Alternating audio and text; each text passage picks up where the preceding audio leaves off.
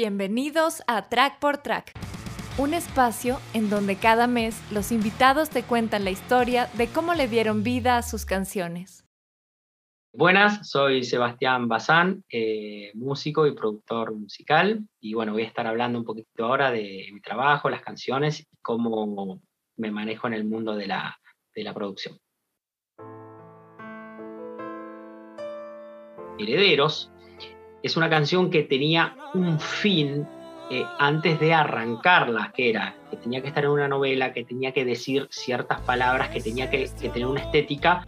Entonces de ahí dicen, bueno, a ver, para esta canción yo creo que tengo el productor indicado. Entonces había que, una vez que estuvo compuesta, ¿no? Con las palabras me llega a mí, bueno, ahora Seba, vos que tenés por ahí un estilo, lo que sea, necesitamos que la hagas de esta forma. Se habían juntado todos y bueno, a ver, digámosle a Sebastián y a Karen que esta estética que la pueden manejar, a ver qué pasa. Entonces fue así la propuesta de esta canción. No vino del artista, sino de todo lo que pasaba. Acá era una canción que tenía que decir algo solamente. Entonces, tenía que durar muy, muy, muy poco tiempo. Tenía que durar tres minutos. Y había que hacer una balada de amor y que suene oscura. Ahí fue realmente el desafío. Y si vos pensás que en la letra eh, dice eh, venganza y dice muerte, entonces vos decís, wow, eh, qué tarea complicada, porque yo no le puedo dar un tinte de balada romántica a una balada que diga muerte y venganza. Es decir, entonces si vos te fijas, tiene todo desde la tonalidad, está cómo está hecho, tiene todo un tinte oscuro, hasta en el medio tiene un solo de chelo medio oscuro. Es decir, una canción con un solo de chelo eh, en esta época, estás loco. Bueno, logramos esa oscuridad con esa canción. Y bueno, esa canción pegó mucho, acá en Argentina fue un mega hit. Eh, y también por la interpretación de David, ¿no? Que es la verdad que él tiene ese toque también dramático. Entonces fue todo un equipo que se juntó para hacer esa canción. Yo solamente la, en este caso, solamente la arreglé y la mezclé. Hice todos los arreglos y la mezclé. ¿Cuánto se tarda en hacer eso? En esta canción fueron siete días desde que se arrancó hasta que se termina. Los tiempos también de la industria mainstream son lapidarios porque bueno, con David fue así, cuando nos dijeron, che, esta canción se aprobó primero el demo que tenía la guitarra, el, perdón, el piano y la voz, nos dijeron, bueno, eh, se aprobó un lunes, me acuerdo, y nos dijeron, bueno, el sábado está viajando justo de gira, David pasa por Argentina, entonces había que tener listo el tema. Así fue. Y, por eso digo, eso de, de que se hacen las preproducciones, como eso no existe. ¿Qué ves? Es el sonido que vas a usar, la guitarra que grabaste es la que tienen que quedar, porque no hay chance es muy exigente porque por ahí se arma todo, todo un business, todo antes que la canción esté. Y aparte, eh, como era mucho, muy rápido todo, él dejó ya la voz que nos gustó a todos. Eh, no es que nos dio muchos comp que se hace para elegir, no había tiempo de nada. Y aparte, como nos empezamos a conocer, él también quería estar eh, cómodo, decir, esta voz me gustó y todo. Así fue el primer trabajo de alguna forma él tiene que le gusta escuchar su voz ya con reverbs, delays, también como sentirse como símil que fuese una voz terminada y le gusta grabar con los auriculares muy fuerte hasta el punto que reviente todo. Sí, sí, sí, sí, sí. Fuerte, pero fuerte en serio. Yo en un momento estuve eh, chequeando el monitoreo en, una canción con él, específicamente lo que él escuchaba, y dije, wow. wow, porque es muy fuerte. Total, a él le gusta así y escucharse eh, con reverb, ya con delay, con compresor y todo. Entonces él tenía eh, paralelamente ya la mezcla de él para grabar, estaba ya toda comprimida, así acomodada, con un poco de ecualizador y eso también. Así que eso fue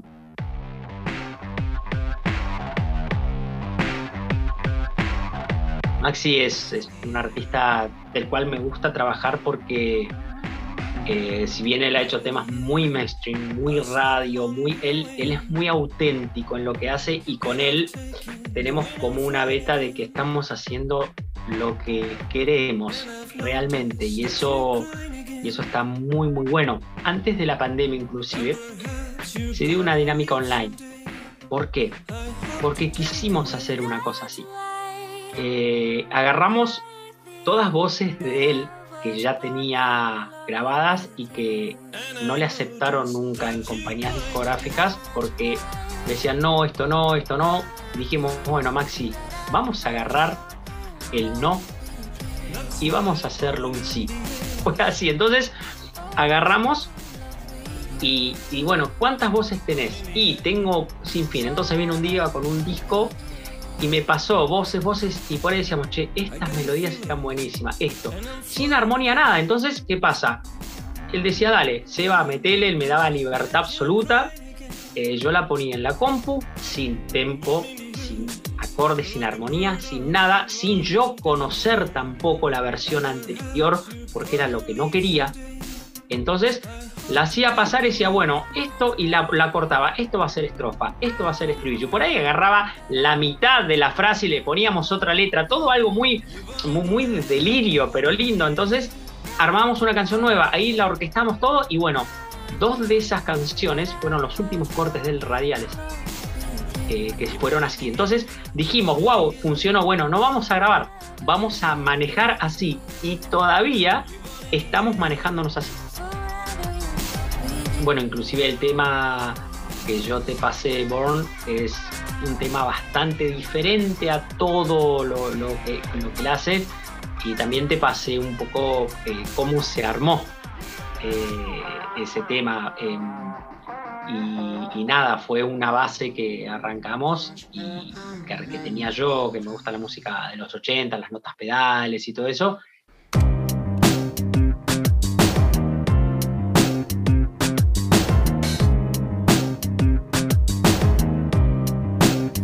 A mí me habían mandado hace tiempo un demo de una canción, de cual me había gustado la interpretación de la cantante.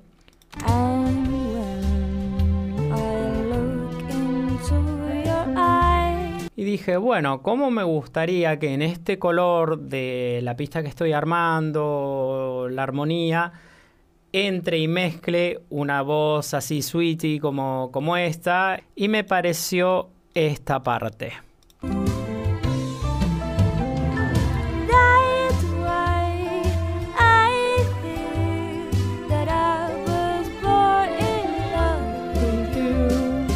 La corto y la pongo acá, sobre la pista.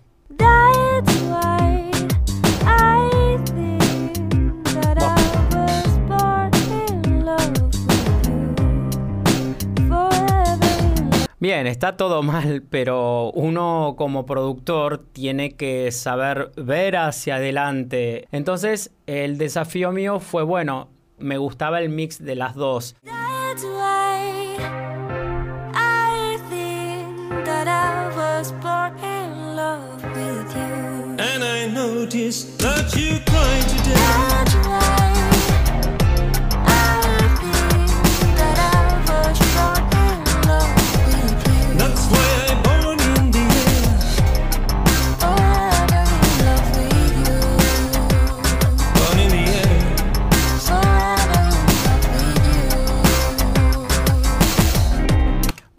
Tenemos el Melody, yo tengo la voz sin edit.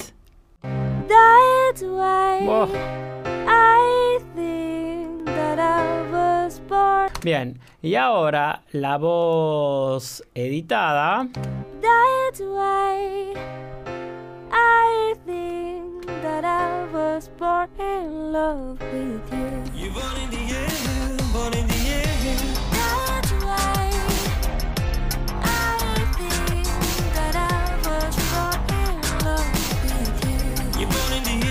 De eso se trató el proyecto y se trata todavía el proyecto Maxi, eh, porque de alguna forma es otra herramienta para la composición, que no es la formal, la de agarro un beat, canto arriba, no, esta es otra, y por qué no. Aparte,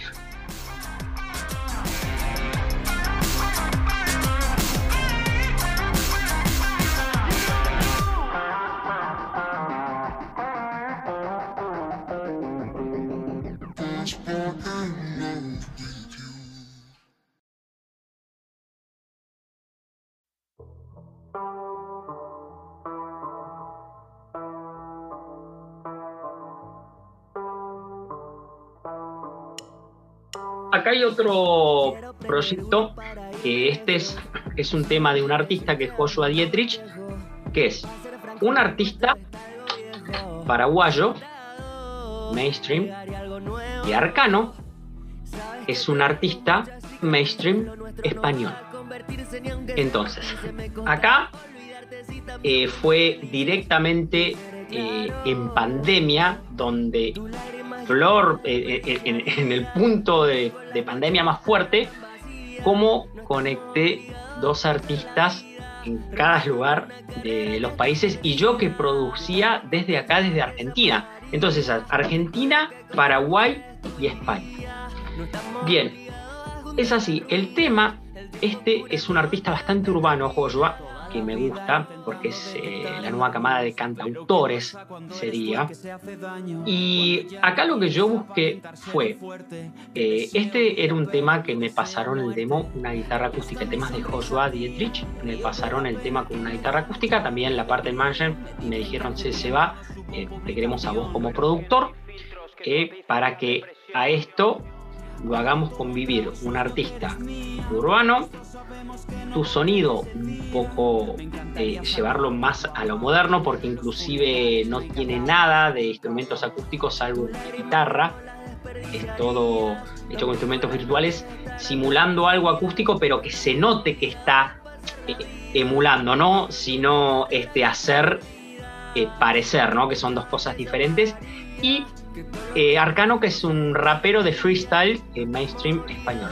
Entonces tuve que armar el vínculo entre los, entre los dos y yo, que yo no conocía personalmente a ninguno. Mucha videollamada, este, mucho eh, ver cómo se sentían cómodos, qué música le escuchaban previamente. Hice una siempre investigación de qué música hacen también y preguntarles a ellos siempre qué música les gusta también.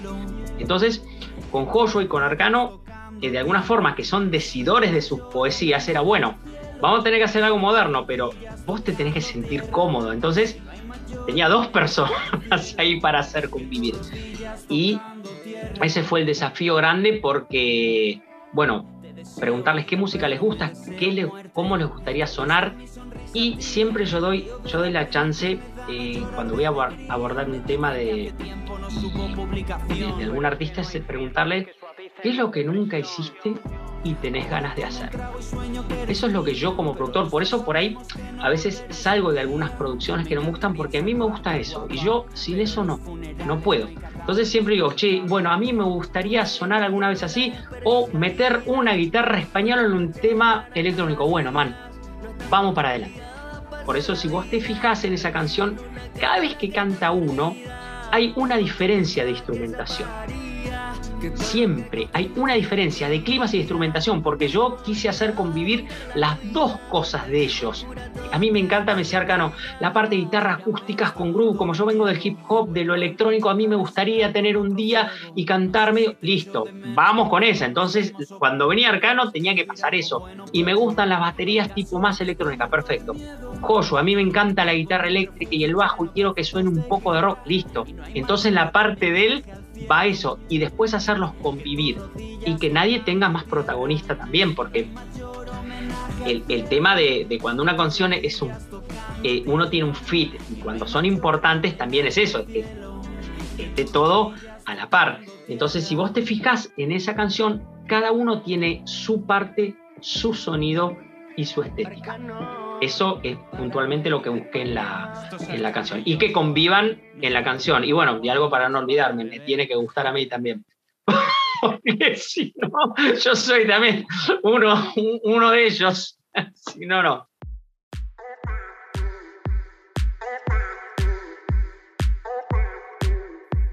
Sí, sí, Ruggero es un artista que fue de Disney y ahora está con Sony Em, es un artista que acá en Argentina, bueno, él es un artista mundial, estuvo en bastantes giras y ahora está haciendo bastante carrera acá lanzándolo en Argentina. Yo lo conocí hace tiempo, que le mezclé un par de demos para que él empiece a presentar en compañías. Úsame es, es, eh, eh, lo que sería de mi artística. Entonces, nada, yo lo conocí a él, conocí a la, gente de Left Record, que, es la discográfica, y a Telofobia, que es los managers y todo.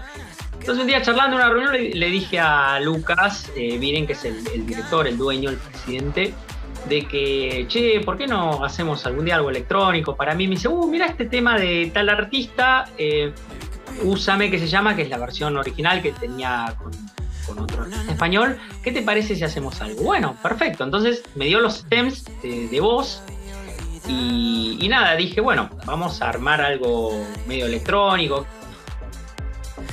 Quiero volver a estar en tu cama. Úsame si tienes ganas. Úsame si tienes ganas, ganas.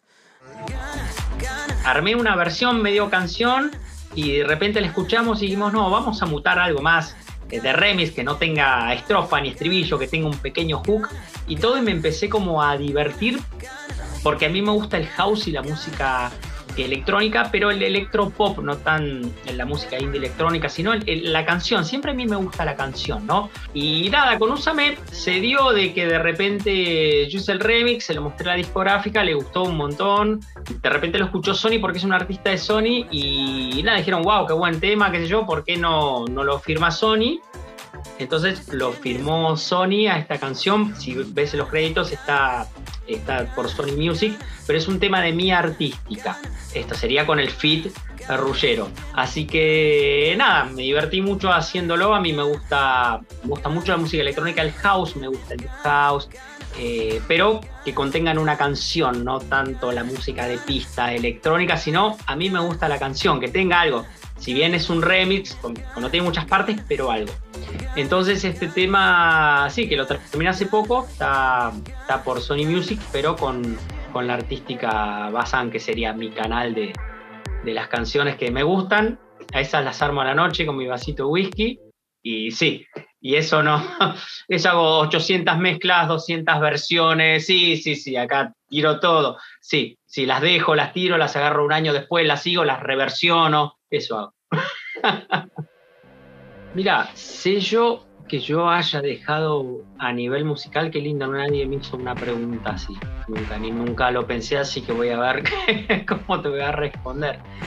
Eh, yo creo que es, eh, bueno, eh, las canciones, la artística y sobre todo la gente que me conoce, que, esto va acompañado de lo que yo puedo dejar, porque canciones hay muchas y hay muchas cosas y hay mucho aporte, pero si no, la gente que me conoce, ¿no? Eh, como productor, siempre poniendo a Sebastián como productor, es la sencillez y no prejuicio de haz lo que haga. Yo tengo estilos de cualquier cosa, hasta de folclore, de lo que sea, pero que te tiene que gustar y transmitir el amor que uno le pone a algo, porque cuando uno le pone amor a algo, va a transmitir amor también, no hay, no hay chance. Eh, en algún lado, por más que esa persona no se dé cuenta, va a transmitir amor. Y todo lo que yo he hecho, eh, lo hice con mucha sencillez desde mi casa. Yo siempre le aposté a un estudio, a trabajar tranquilo, desde mi casa sin ningún tipo de, de, de, prejuicios, sin ningún tipo, no, porque yo hay que hacer la música de esta forma. La música se hace como uno quiere y está plasmado en mi trabajo. Si me pregunten que lo escucha y a la gente que le guste, está hecho así, libre, como uno quiere. Un día con un Ableton, otro día con un Pro Tools, un día con una guitarra acústica, un día con un auricular, un día con un focal, un día con un barefoot, lo que sea. Entonces, ese es mi aporte para mí, es la sencillez del arte. Uno haga lo que haga, eh, es, es arte, no dependemos de ningún artefacto. Si te gustó este episodio y quieres enterarte de todas las novedades de este podcast, visita trackportrack.com y suscríbete a la lista